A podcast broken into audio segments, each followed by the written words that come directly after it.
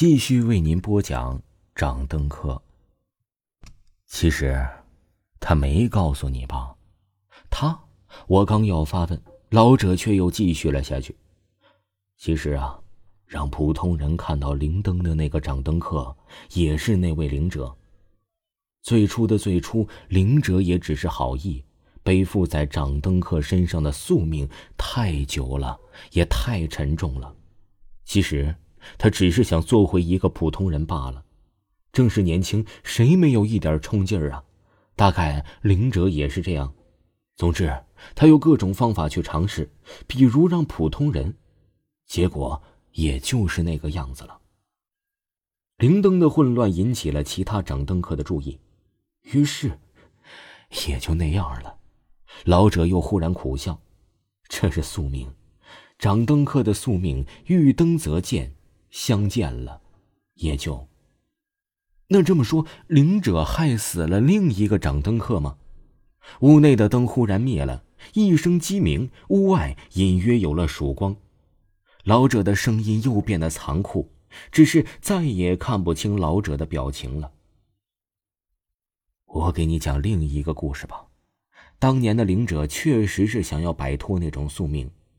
可是，在违反了不能让普通人看到灵灯的禁忌后，他畏惧了，也退缩了。当他看到闻讯而来的掌灯客的时候，他的第一反应是害怕。于是他犯了一个比之前更严重的错误，他没有去补救之前的行为，而是杀了另一个掌灯客。他大概怎么也想不到，掌灯客彼此之间虽然不能相见，却是生生相惜。于是，最后的结果是，他们共享了生命，变成了一副人不人、鬼不鬼的样子。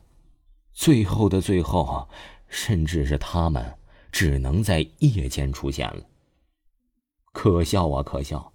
你现在还在想这些吗？老者的声音又起了变化。年轻人，你不觉得，其实你和当年的灵者很像吗？有些东西，不要去触碰。姬在明头脑忽然有些发晕了，只是老者的话语再也听不清楚。在睁眼时已是黎明，脑海中最后的印象只是老者重重的叹息声。空旷的土地，杂乱的土石，一切似乎都从未存在过。老者的话让我沉思。不过，人在年轻时有梦想，就该去拼搏，不是吗？至于他们知道我的秘密，大概是吧。李庄的清晨有着异样的宁静，纵然有袅袅炊烟，但这里依旧能够远离城市的喧嚣。突然又想起了来李庄之前说的一个故事。在李庄，夜里总会有路人赶路，只是灯却没人能看得到。故意亦或其他，这是不是又是其他的一种救赎呢？只是那夜间充满微黄灯光的小屋，似乎再也没有人看到过了。听众朋友，掌灯客这个故事就全部为您播讲完毕了。如果呢，您也有您非常好的故事，可以加一下维华的简介，可以加一下维华的微信进行分享故事，也可以进咱们的群里，我可以分享你们群的二维码。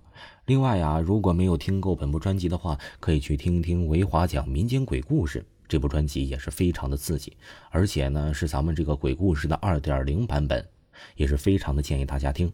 咱们下期再见。